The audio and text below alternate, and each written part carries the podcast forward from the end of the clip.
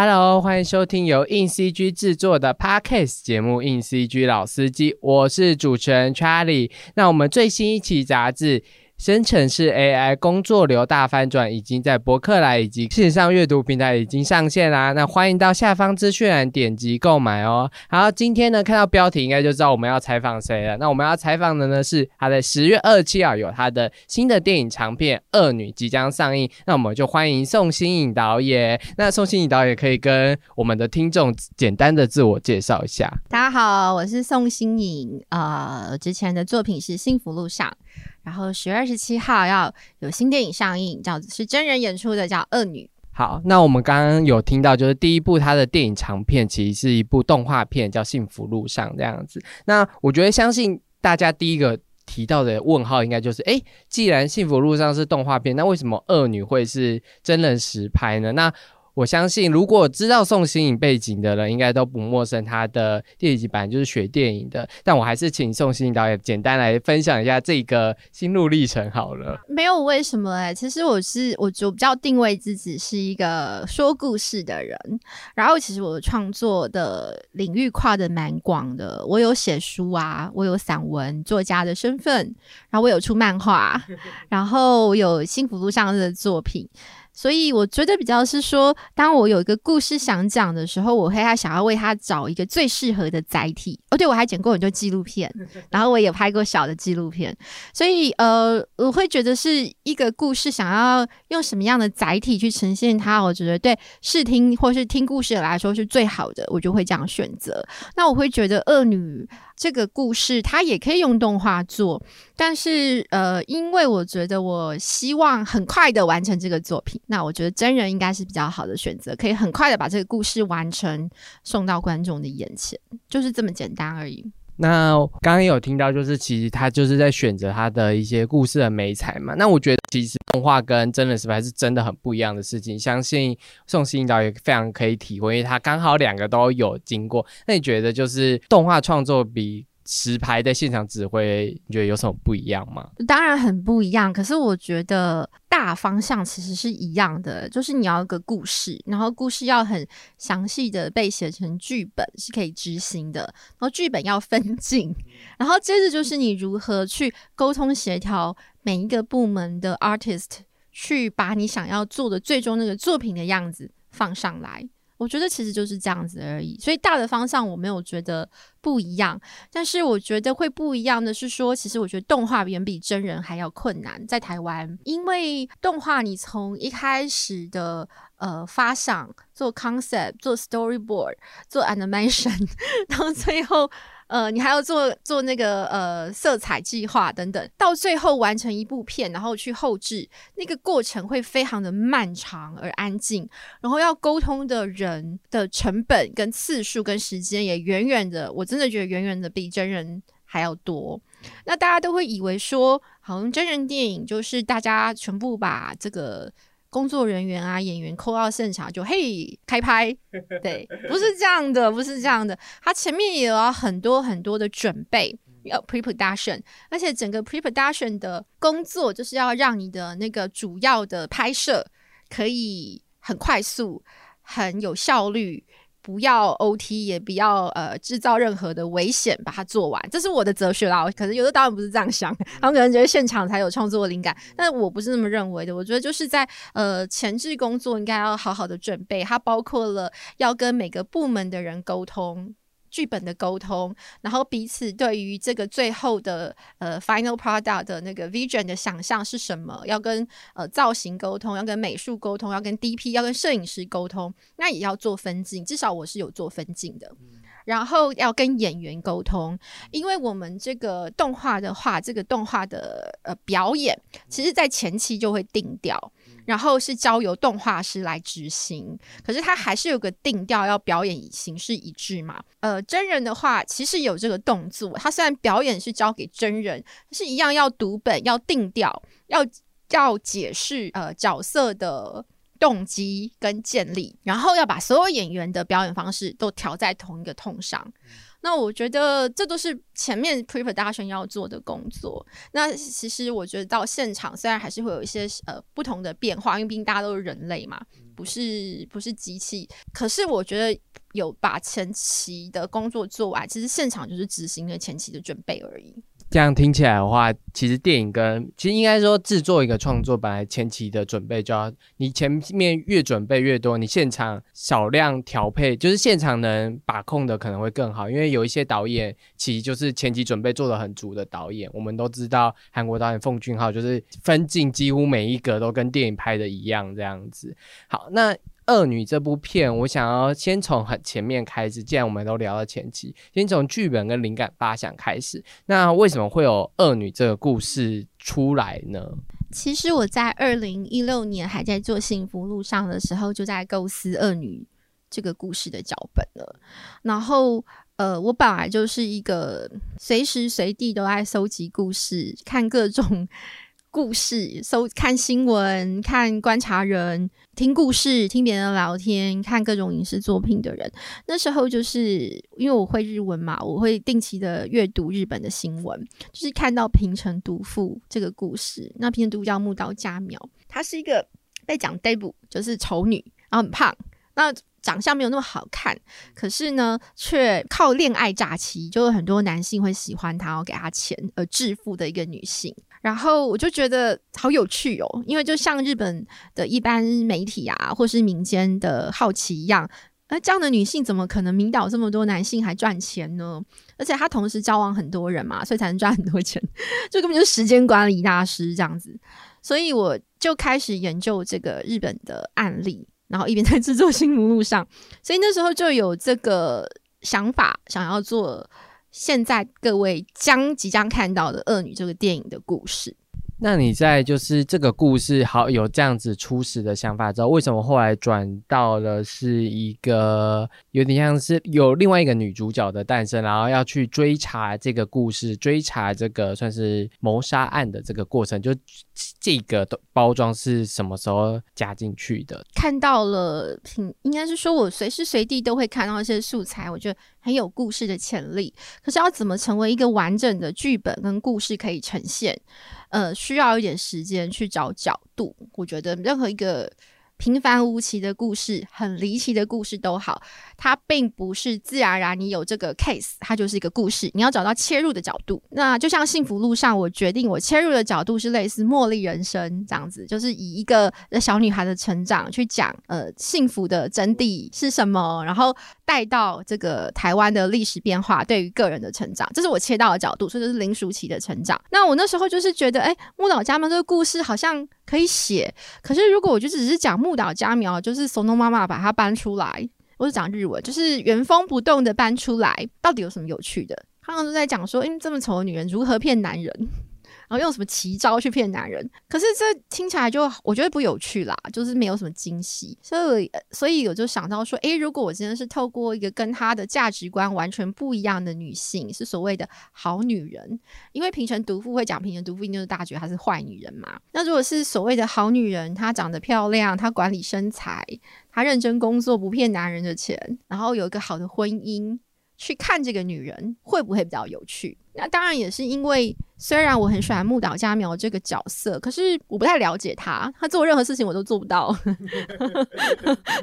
就是时间管理啊，或者是说呃用料理啊或性爱去去征服男性，然后赚很多钱，这个我好像做不到，所以我倒不如用一个我比较理解的，因为我就是那种被教导哎要管理身材啊，虽然都没有管理好。然后，然后，然后要美貌啊，然后要要有好好读书啊，对对，温和恭俭让，或者说呃要事业成就啊，然后呃在这个性爱的道德或者是对男性的想法上都要符合世俗价值的女性。去看这个木岛佳苗这个角色，就是后来在呃恶女头叫何秀兰，是由美秀林美秀演出的这个角色，我觉得会比较有趣，它会很像是一个旅程，一个发现说，呃，到底为什么何秀兰有没有杀人，就是一个；另外一个是何秀兰为什么这么受男人欢迎，这样的旅程我会觉得是比较有趣的，都找到了这样的一个角度，所以就用这样的方式去切入。我在看恶女的时候就。就是这两个角色明显是个对比，然后明显是一个看似 A，然后看似两个不对盘的人，却可能有某种共同性的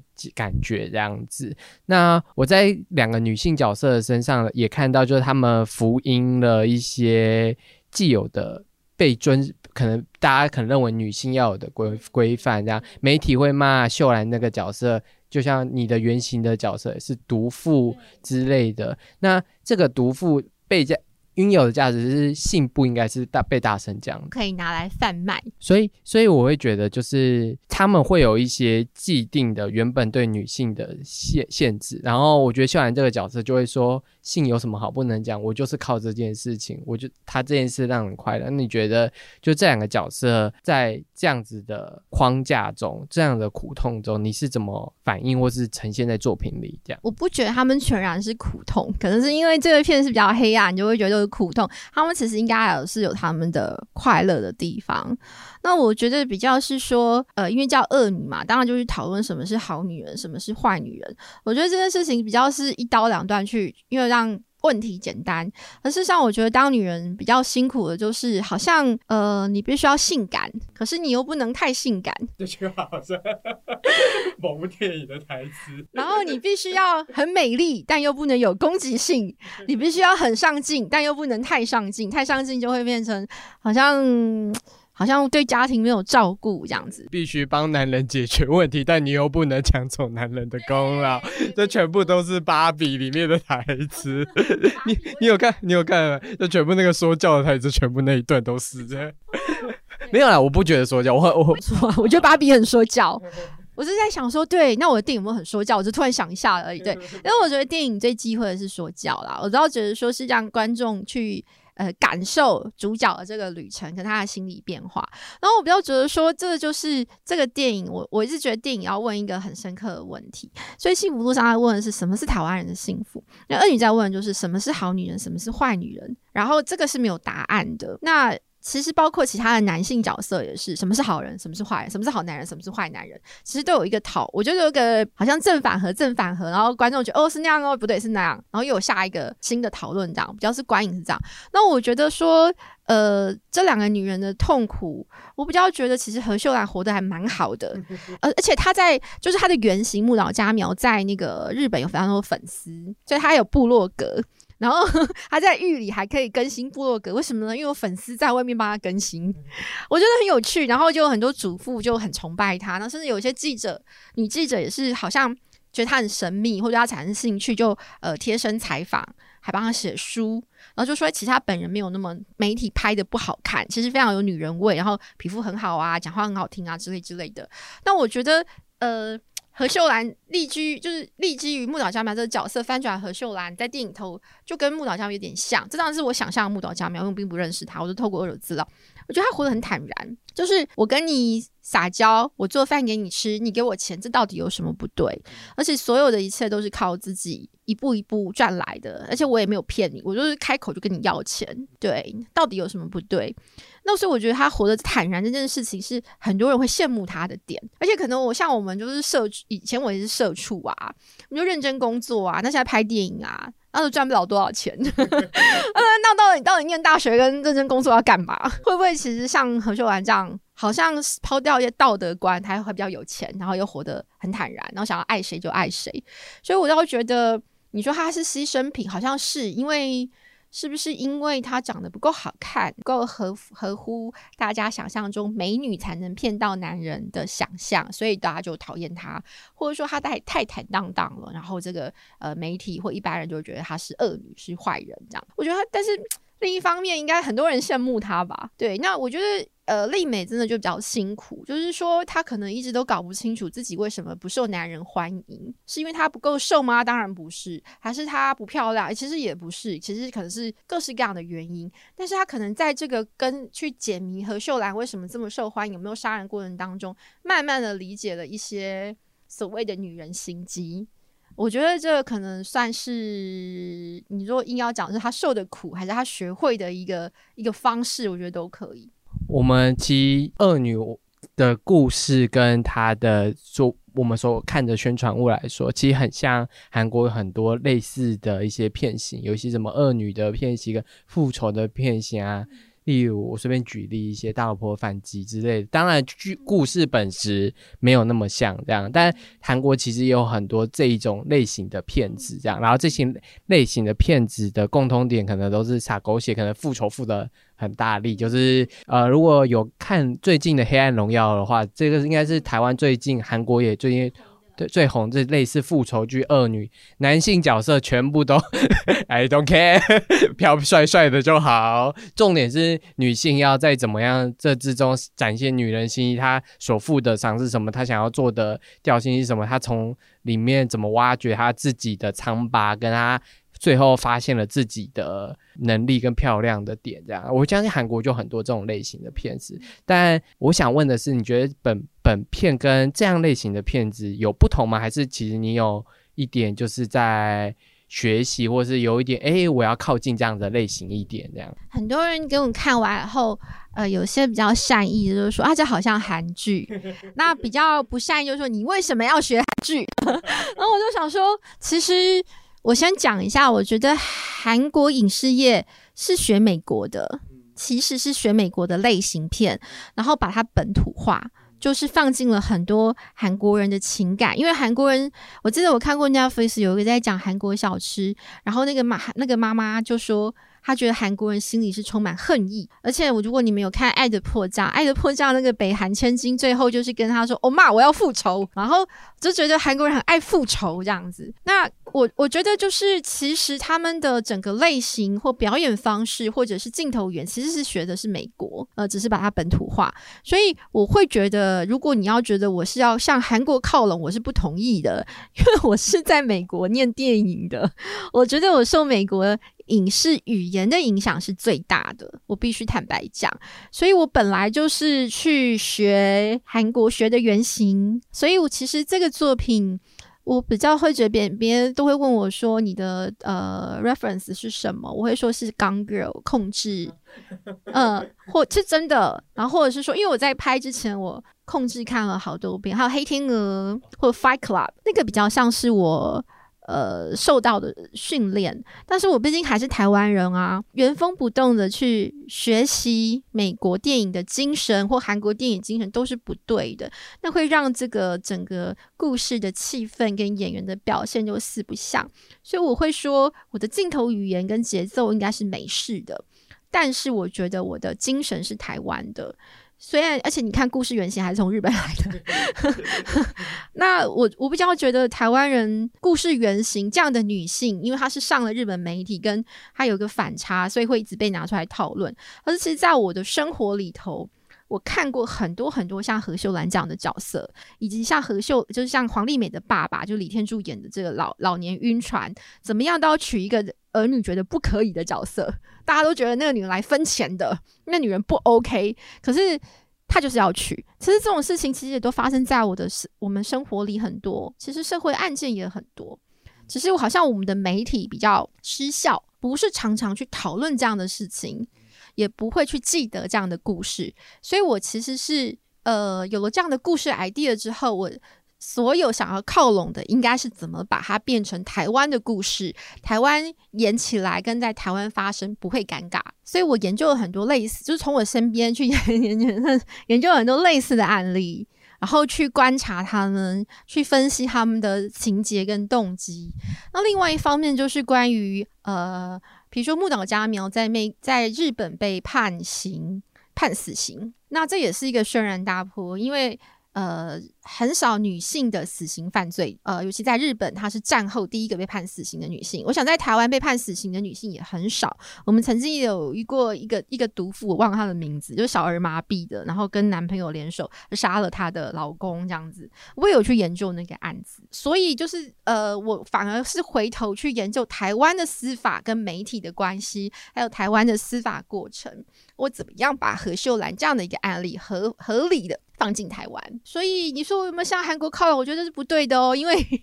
可能是因为我们疫情期间开了 Netflix，然后我们台湾人很爱看韩剧，就有在对韩剧靠拢。我觉得不是，我应该是有美国镜头语言的台湾片。我们刚刚很多都在讨论故事面的部分嘛，那我这一题蛮有趣的，因为其实导演第一部《幸福路上》算是叫好不叫座，觉得《幸福路上》这个片子有让你在星座的提案上，或是要取求取得合作上有帮助吗？还是其实？也还好这样子。呃，我先讲一下，我我会呃想要分享一下，我想听呃，就是 p a c k e s 很多人是动画人，我想讲一下，就是幸福路上是叫好不叫做这件事情，我们可以重新定义什么叫做叫好不叫做。呃，那我就分享一下我的经验，我觉得经验很好，就是说台湾的影视作品。呃，我先讲电影好了，不要讲那个影集，因为影集是另外一个类型。就是台湾的电影作品最大宗的收入其实是来自于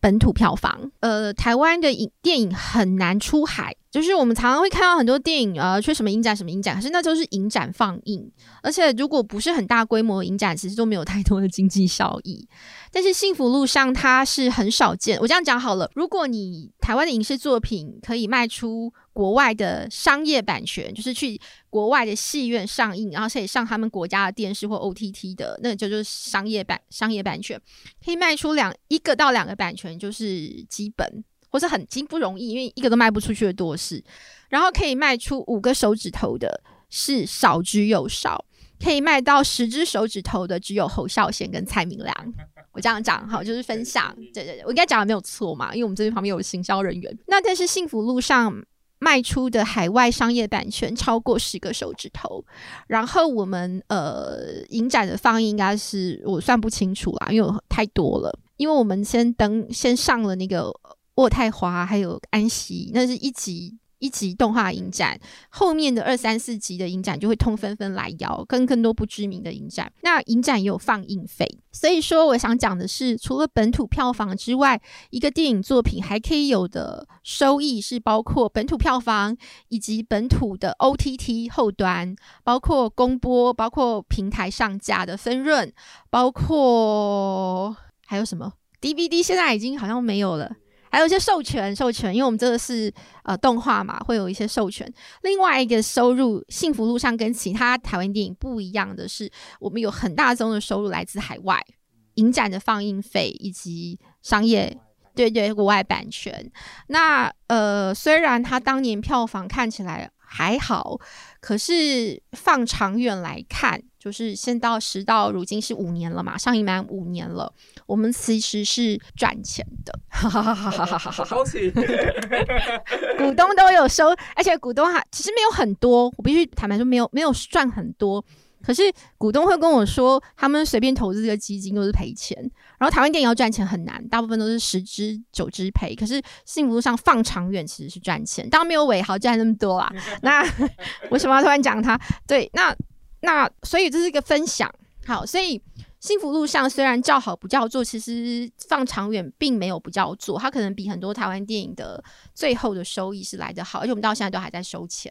虽然是呃涓涓细水，诶，是这样说吗？因为我中文很差，对不起，对，大家还是是一直有收益的。好，讲完了，所以幸福路上的叫好跟普通叫座有没有带给我下一个作品叫容易？我觉得没有。我必须坦白说，就是没有，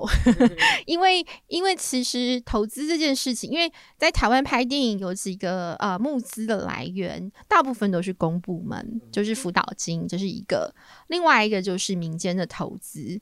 那呃，我觉得《恶女》这个片，它其实在辅导金的嗯表现上，就是我们去去争取辅导金，并没有特别好，比起很多其他的嗯新导演。没有特别好，就是普通而已。但是在呃潜在的投资上，我必须说是算是幸运的。可是他们是不是看幸福路上的表现而决定要投呢？我觉得不是诶，因为我都讲实话，因为我觉得讲实话很重要，给对给各位参考。就是说，投资方并不认为你可以完整的操作或做完一部成功的动画片，就可以拍好一部。呃，商业剧情片其实是这样的，所以后来投资的关键应该是看脚本，他们觉得这个脚本有没有商业的潜力，对，应该就是这样子而已。我之前有听过一个皮克斯的故事艺术家，他们在做那个故事提案的时候，就是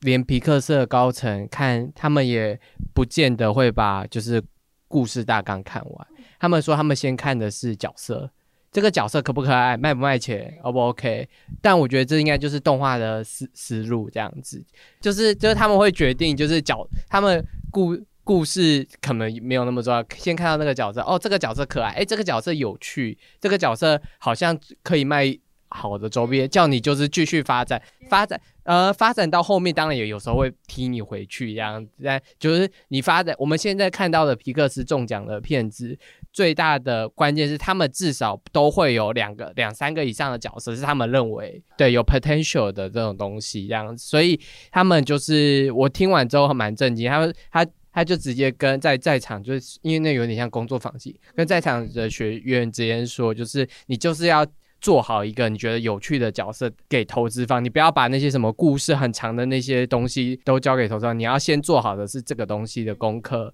会让投资方觉得你就是很有潜力，或是你这个类型就是会有人看这样子。所以这这我令我蛮 shock 的，因为就就就会跟你常在影视学校学的不一样，这才是商业思维的操作这样。哎，你你这边有什么听我这边分享？你刚刚好像有想要分享什么这样子？我觉得动画上面。呃，角色受欢迎这件事情是需要的，没有错，绝对是，尤其是动画。呃，因为我也没有在皮克斯工作，当然我也是都因为去国外呃影展认识一些皮克斯来的呃那个导演。对我，我有一次在飞机，我是在飞机上认识的，后来呃被卡在加拿大，我们要飞去，我们要飞去 Ottawa，我们就这样熟了。然后我顺便分享一个无聊的事情，就是那个导演啊，他。他的短片有入，也是有入围那个奥斯卡，对。然后他他就说，其实他最喜欢的台湾导演是杨德昌，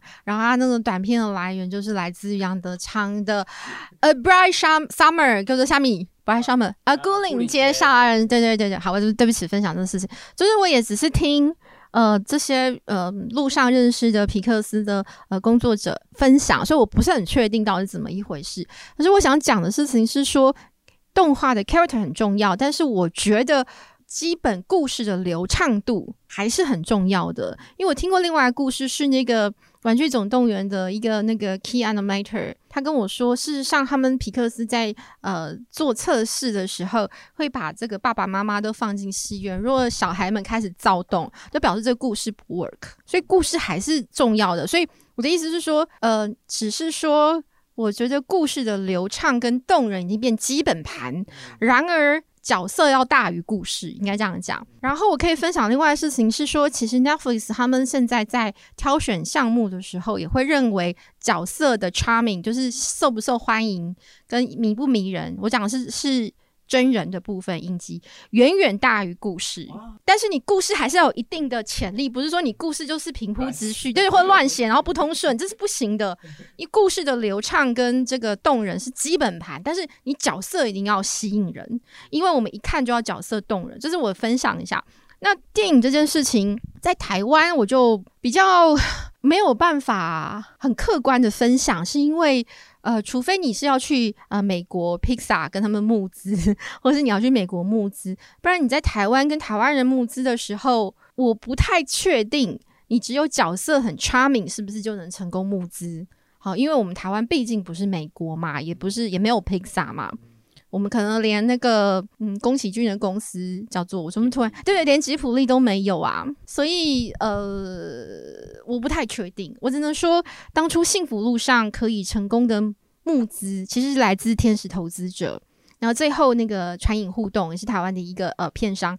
投入最后一桶金。我觉得他们都是看故事，而且角色他们基本上就觉得没有什么问题啦。他们不是看角色，就是看画风。然后嗯，我觉得包括像小美或九令他们都愿意来参与，还是看故剧、故看剧本。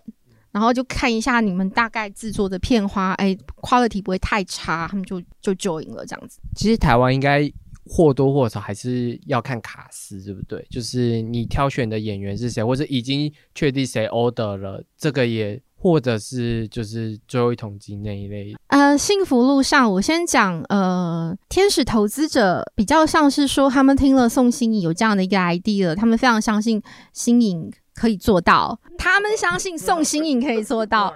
对对对对，不好意思，我不是装可爱，我只是在客观的描述，他们不相信宋新颖可以做到，那就投钱。那那个金额其实是对他们来说是赔得起的，就是说，即使你无疾而终或者赔光了也没有关系，就是一股五十万啦。对，那有人一股，有人两股，那他们都不是业内的人，都是中产阶级。然后你说卡斯重不重要？我觉得是也不是。小美确实在只有脚本的阶段就说她要支持啊这个案子，所以我可以把它放作声优，呃，放到放到那个提案上面。可是并没有人因为这样的投我钱，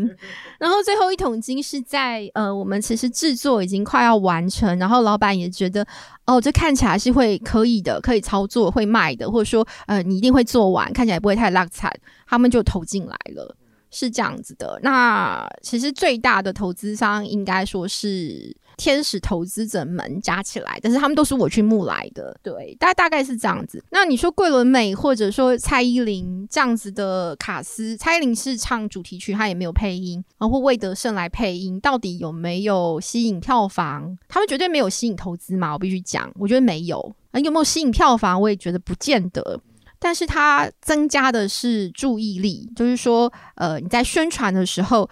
班的观众比较快注意到这个项目，但是要不要看的关键，我真的觉得还是口碑跟他们对于呃这个品牌的信心。就像我们只要是宫崎骏，不管他画什么，我都会去看；只要是皮克斯，我管他出什么，我就会去看，这样子对不对？这是品牌。那因为台湾动画没有个品牌，宋星也不是一个品牌，所以会比较困难。所以要凑这些卡司的目的是希望呃超越这个。没有品牌这件事情去宣传，所以我觉得比较是宣传面，资金面我觉得是没有帮助的。那至于恶女，我先讲一下，其实恶女的。重要卡司全部是在投资方进来以后，已经决定要投资才去试才去试镜的。所以 卡斯有没有嗯有没有增加投资意愿？我觉得有也没有，应该是说看投资方。有的投资方他比较重视的是呃剧本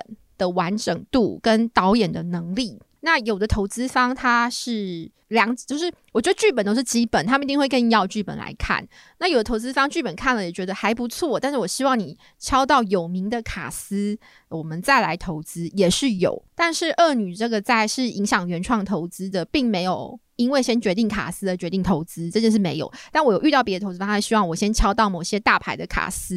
譬如说你可不可以再叫郭伦美来演啊？也有人讲过，对，那那我们再决定要投资。那我要很。呃，坦诚的跟各位分享的是，我觉得卡斯这件事情，投资商也知道，那不等于票房，因为台湾没有票房明星。呃，但是对投资方来说，明星叫做买保险，没有明星，他的他对于你这个作品的。收益的担忧比较高，有的明星担忧比较低。那你说他不担忧吗？绝对担忧，因为十部电影就不赔，就是这样子而已。对，好，那既然我们都聊到这一次的主要卡司，那这一次是由我们的邵雨薇担任我们丽美就是主要的角色，这样。然后刚刚我们一直有讨论的秀兰这个角色是找林美秀，刚刚前面有提到。那想选我们就不问男性，我就问主要问，因为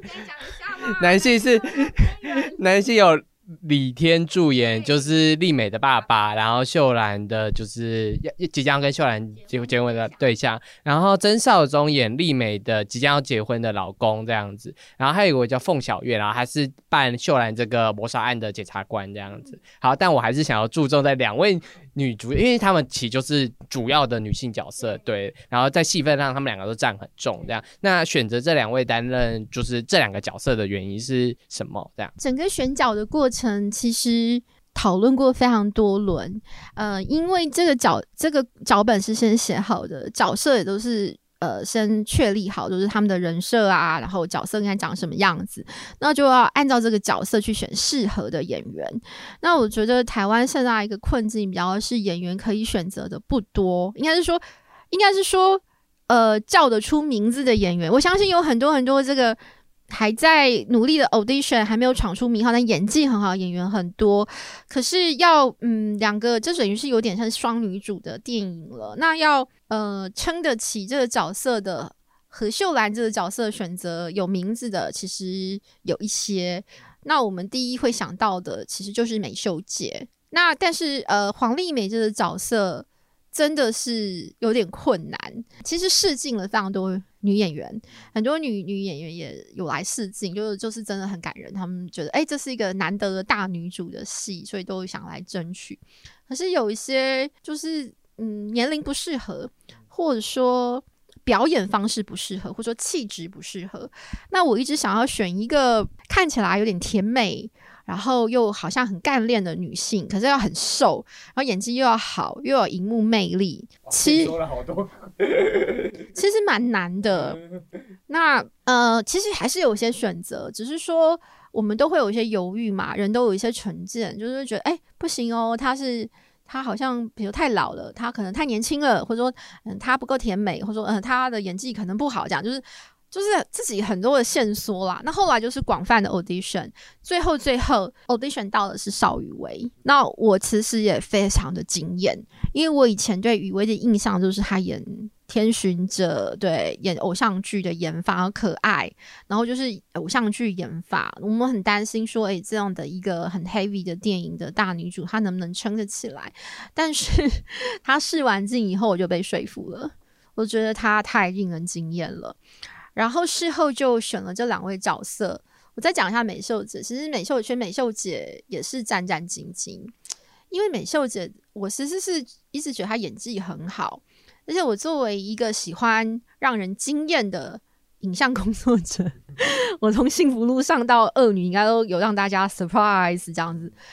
我觉得如果我选美秀姐来演何秀兰这个独呃，就是温柔的蛇仙女，应该是蛮大的 surprise 吧。但是我其实一开始害怕，因为她的那个妈妈搞笑形象太强了。然后我到底能不能翻转这一部分？我自己其实一开始是没有把握的，然后美秀姐跟我说：“你选错人了吧？”但是还还是来了这样，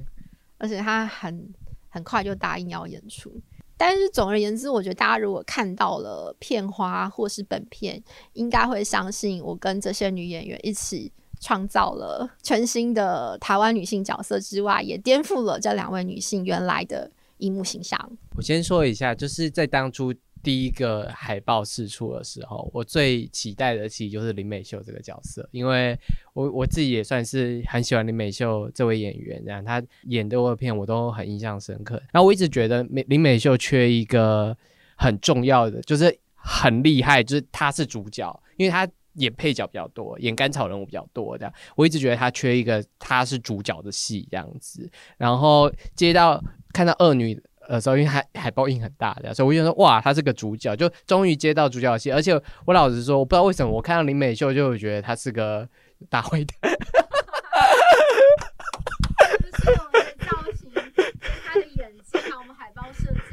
就是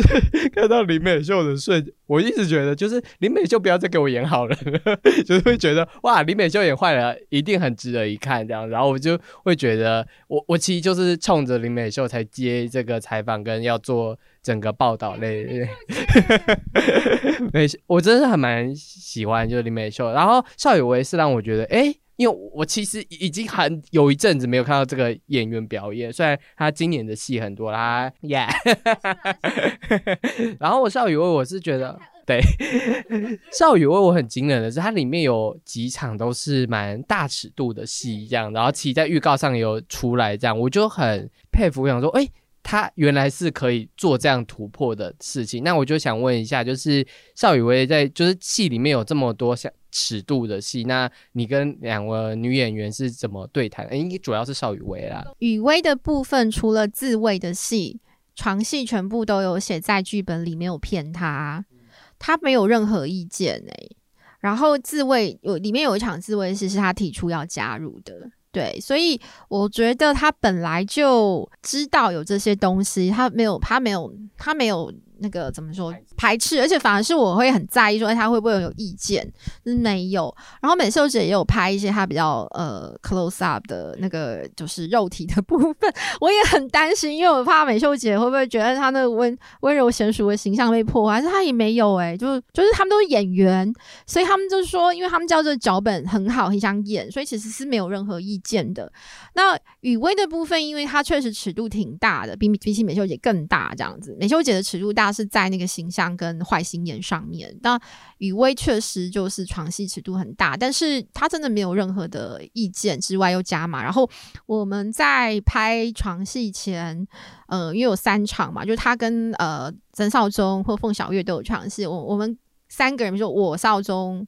雨薇，我小月雨薇，就是三三这样三个人，三个人再加上造型师都有在现场，造型指导都有在一个小房间先讨论过怎么拍，然后拍完就是怎么讨论之后有做好各种防护措施跟防尴尬措施，所以我们没有亲密指导，但是就是做了很完善的沟通。然后，然后很多分镜也很仔细的讨论过，所以你会看起来尺度很大，其实不大，因为那是镜头骗了你们。然后它的防护也很安全，所以其实床戏反而。没有很难拍，因为都沟通过了。那你觉得整部就是《恶女》这部片最难拍的是什么？这样子，一个就是余威自卫的那场戏，可是难拍不是因为那个表演的内容本身，是因为场地很小，因为我们 我们预算，我们台湾电影的预算无法支撑我去搭景，因为你们如果大家看都知道，这是一个加景很多的。内景非常非常多的电影，然后那时候制片组接到就是说，天呐，四大天王恶魔，就是因为有四个四家四个家景，那有一个家景是决定租现有的专门塞好的片场，但它还是一个实景啦，那剩下四个家景就要去借真正的人在住的，然后。租给我们拍这样子，那雨薇的那个那个浴室其实是一个样品屋里头的某一间浴室，也不是真的你们看到那个房子里头的浴室，很小，然后又没有热水，所以那个制片要在旁边阳台上烧热水。然后放进去，然后，然后小到我们还把那个 crane 放进去嘛，然后摄影师拿着非常就是坐在很很笨重又粗大的 crane 里面，然后就拿着摄影机拍雨薇，所以其实是很痛苦的，很难拍。然后一咔就要再加热水，然后又怕雨薇感冒这样子。那但是。所以像我啊，我那时候拍到我看到那个摄影师都已经腰快要闪到了，就觉得啊可以可以不要再拍了。反而是雨薇非常敬业的说，他希望再多增加几个 take。那有些镜头还想删掉，因为我真的觉得啊实在是大家太辛苦了，这么冷，然后在一个狭小的空间这样。我们是副导打板，然后那个摄影师都是解字辈的在推那个。推那个轨道，然后摄影师都说他快要掉到浴缸里，糟糕这样子。所以每次一喊卡，我就会被他们痛骂说：“你不要再选这种戏了。”我说：“不是选这种戏的问题，是场地太小了。”那嗯，但是雨薇非常的坚持，他要把我们原来设计好的镜位跟 take 数全部都表演完，之后全部都有用上在本片里。我觉得那是最难拍的。你刚刚有说两个，那另一个是？我忘记了耶。另外一个是。呃，黄丽美遇到了一个人生的噩耗，好，那我就因为不能破梗就不讲了。那个噩耗呢，在呃要演之前，他其实就酝酿很久的情绪。嗯，他说他在呃保姆车上要到片场的时候，就在想象那个画面，然后就觉得很恶心了，很不舒服，反胃，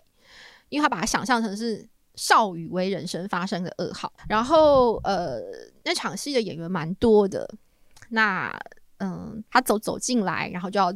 就面临他人生二号，有一些表演，然后他崩溃了。对，就是因为他把他想象是少女的噩耗，他就完全没有办法呼吸，也没有办法脱离。那后来有给他一些心理辅导，因为我那个 take 数也蛮多，呃，敬畏蛮多的，不是 take 数，敬畏蛮多的，所以他要重复的表演那一 part，我觉得对他非常的折磨。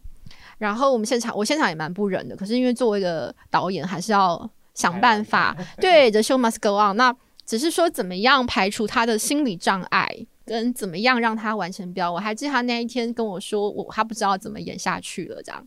因为他真的就没办法脱离那个很重大的悲伤的情绪。后来有给他一些疏导，然后也给他充分的时间，然后呃跟他谈话。他还是非常非常专业的完成了所有的敬畏的表演。对，那有有跟他讨论过说如何去呃转换那个呃角色跟情绪，让演员的生命真正的演员本人不要受到伤害。因为我觉得我作为一个导演，我很希望演员不要受到伤害，所以除了呃情欲戏不要露点之外，我也觉得在演这种重大情绪的。戏的时候要怎么样让那个角色脱离演员，也是需要做点辅导。那我相信，就是因为《恶女》这部片即将在我们十月二十七号上映嘛，那大家听了之后就有兴趣的话，就可以去参与。因为我们其实也没爆太大的雷，就如果你们刚刚听完觉得天啊，剧情怎么这么复杂的时候，也没有很复杂，就是怎么 heavy 的时候，其实真正的转折还在后面。我刚刚讲那个雨薇那个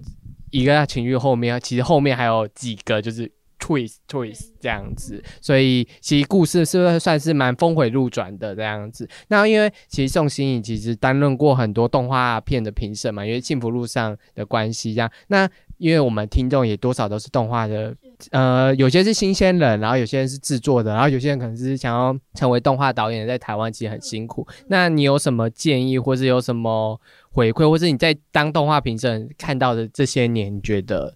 感想如何？这样，因为当在台湾当动画评审比较多，还是短片嘛，然后也会看到世界各地国外的那个动画创作者的作品，我会很诚心的觉得，我会希望台湾的动画工作者，呃，不要只执着于技术，可能要更。有两个方向，一个是好好的把一个故事说完，那故事可以很短，只是一个 idea。可是因为是短片嘛，你就有一个很聪明的、动人的 idea，你把好好的五分钟讲完，它其实是一个很难的事情，你要起承转合又打动人。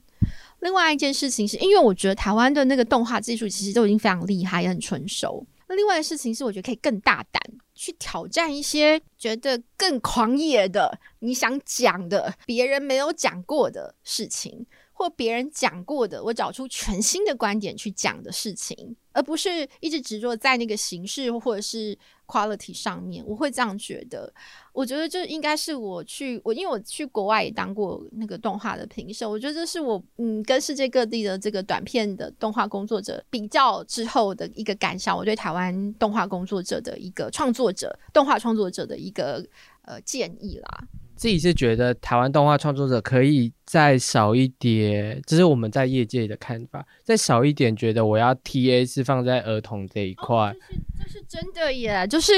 呃，我觉得是这样子哦。就算是就是你可以觉得 T A 是儿童，那没有问题。可是你就要真的做到儿童想看，那如果不是的话，其实。呃，我去安溪，去过太华，那个观众都是各种年龄层都有的，而且就是在日本，其实他们跟我说，现在只有我去上才会 看动画，年轻人不看动，我不知道是不是开玩笑。但是日本更是成人动画，什么样的类型都有。然后另外一个事情是说，你要做儿童 T A 的动画，我也就要搞清楚是几岁，因为学龄前跟学龄后，中年级跟高年级。看的东西也不一样。我刚刚这个提议其实是说，因为想象好像儿童动画都是这样，但我觉得给儿童看跟幼稚是两回事。对，就是我觉得不是所有儿童的动画你都一定要有幼幼稚的笑点这样。我觉得是诶，因为。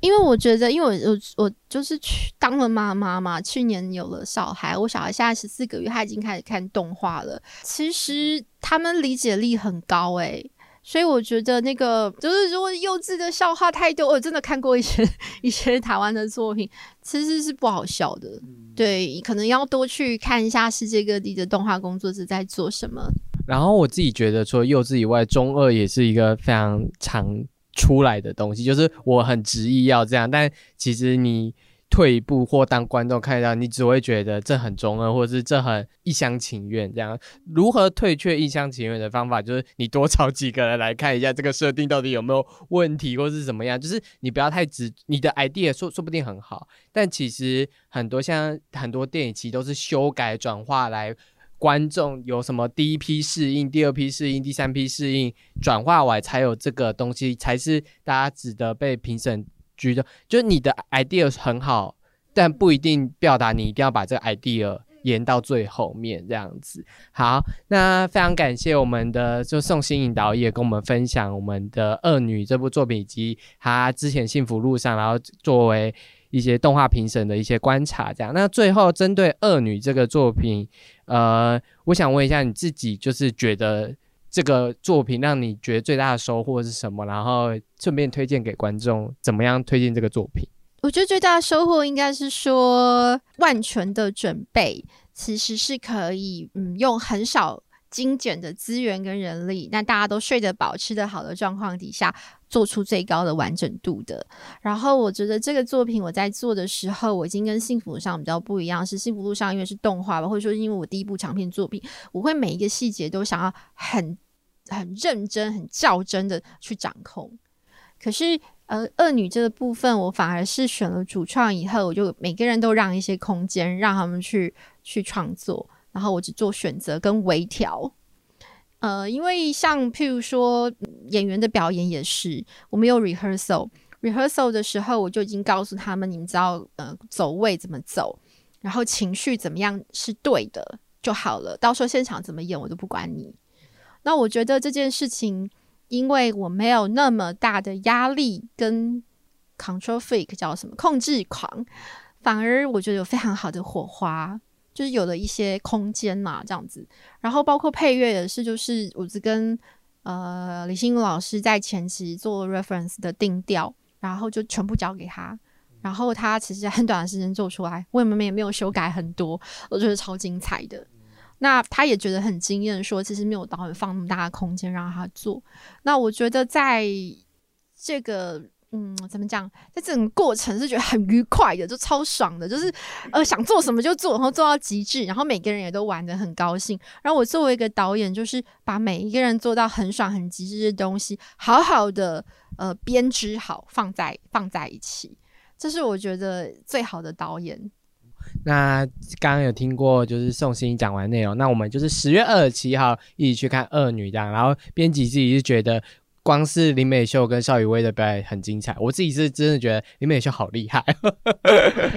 对峙的表演，其实在现场啊，他们有几两场对峙，其实不止两场，有几场对峙的表演，其实台词都很长，然后对峙了很久，然后现场。看的所后面其实背后有梳妆师、有赞助厂商、有制片人，还有经纪人，看完都鼓掌，就哇，怎么这么精彩？可以不用剪了。然后我说不行，我还是会剪呐。然后演员在现场的表演，他们觉得，嗯，那个整个一来一往的丢球过程，气氛非常的好，就是宛如在演舞台剧一般的精彩。这样，我真的觉得，对啊，那个。戏看很爽，重点就是其实要好看的戏啦，这样那就十月二十七号，让我们一起去戏院看《恶女》。好，这里就是由硬 CG 制作的 Podcast 节目啊，喜欢我们的节目呢，都可以在 IG、脸书私讯小编分享，或者是资讯栏下方有个连接啊，也可以在那边留言回应哦。好，我们这一集已经结束了，那我们就下一次见哦，拜拜。